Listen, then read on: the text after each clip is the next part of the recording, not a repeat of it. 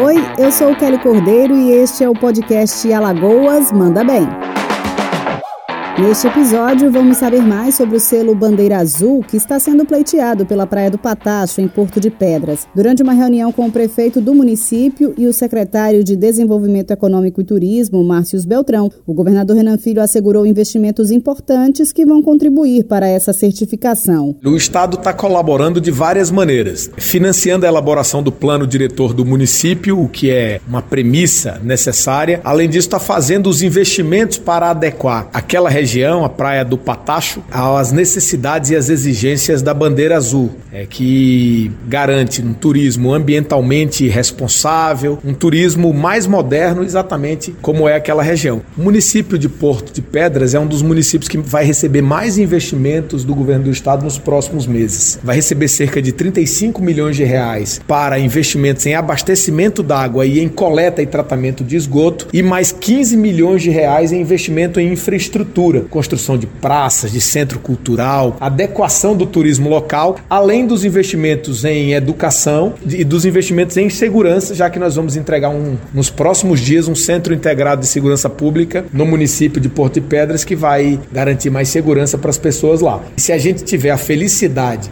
de ter aqui essa certificação para o município de Porto de Pedras, para a Praia do Patacho, será uma grande vitrine para a divulgação do turismo alagoano, que é uma das nossas principais vocações. No processo para a obtenção da bandeira azul, o município de Porto de Pedras encontra-se na fase piloto, que deve durar até novembro. Durante essa etapa, um acompanhamento semanal da praia é realizado para garantir que os critérios exigidos pelo programa sejam obedecidos.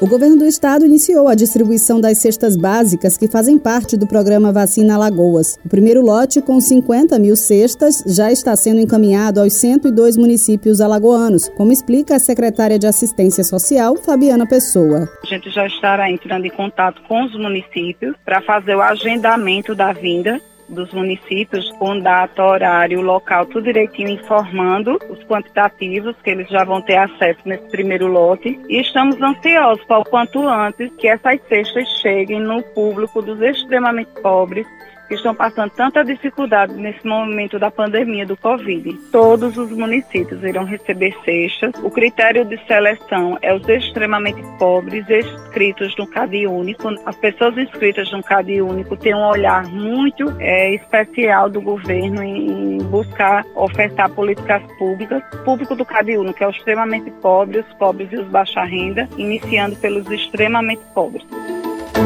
E a Secretaria de Segurança Pública fez a incineração de quase duas toneladas de drogas apreendidas em Alagoas ao longo do ano. O governador Renan Filho acompanhou o trabalho ao lado do secretário de Segurança, Alfredo Gaspar. O governo do estado é, amplia a apreensão de drogas esse ano com relação ao ano passado, o que dificulta muito a atuação do tráfico, gera menos recursos para o tráfico e com menos recursos eles têm menos condições de enfrentar as forças policiais.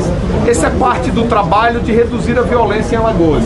Reduzir a violência significa mais polícia na rua, mais inteligência e, sobretudo, marcar o tráfico de drogas, que é o principal responsável pelo maior número de mortes é, que ocorrem tanto no nosso estado quanto no Brasil. Isso aqui é uma demonstração de fraqueza do tráfico.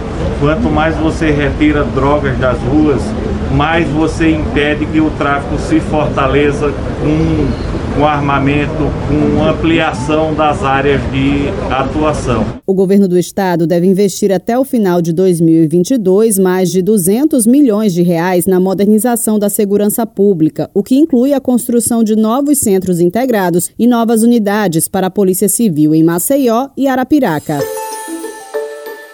Para encerrar, uma notícia carregada de esperança para muitas mulheres alagoanas. O programa AME-se de reconstrução mamária foi retomado pelo governo estadual. As cirurgias estão acontecendo no Hospital Regional da Mata, em União dos Palmares. Então, se você está na fila aguardando esse momento, fique atenta que a equipe da Secretaria de Saúde deve entrar em contato em breve.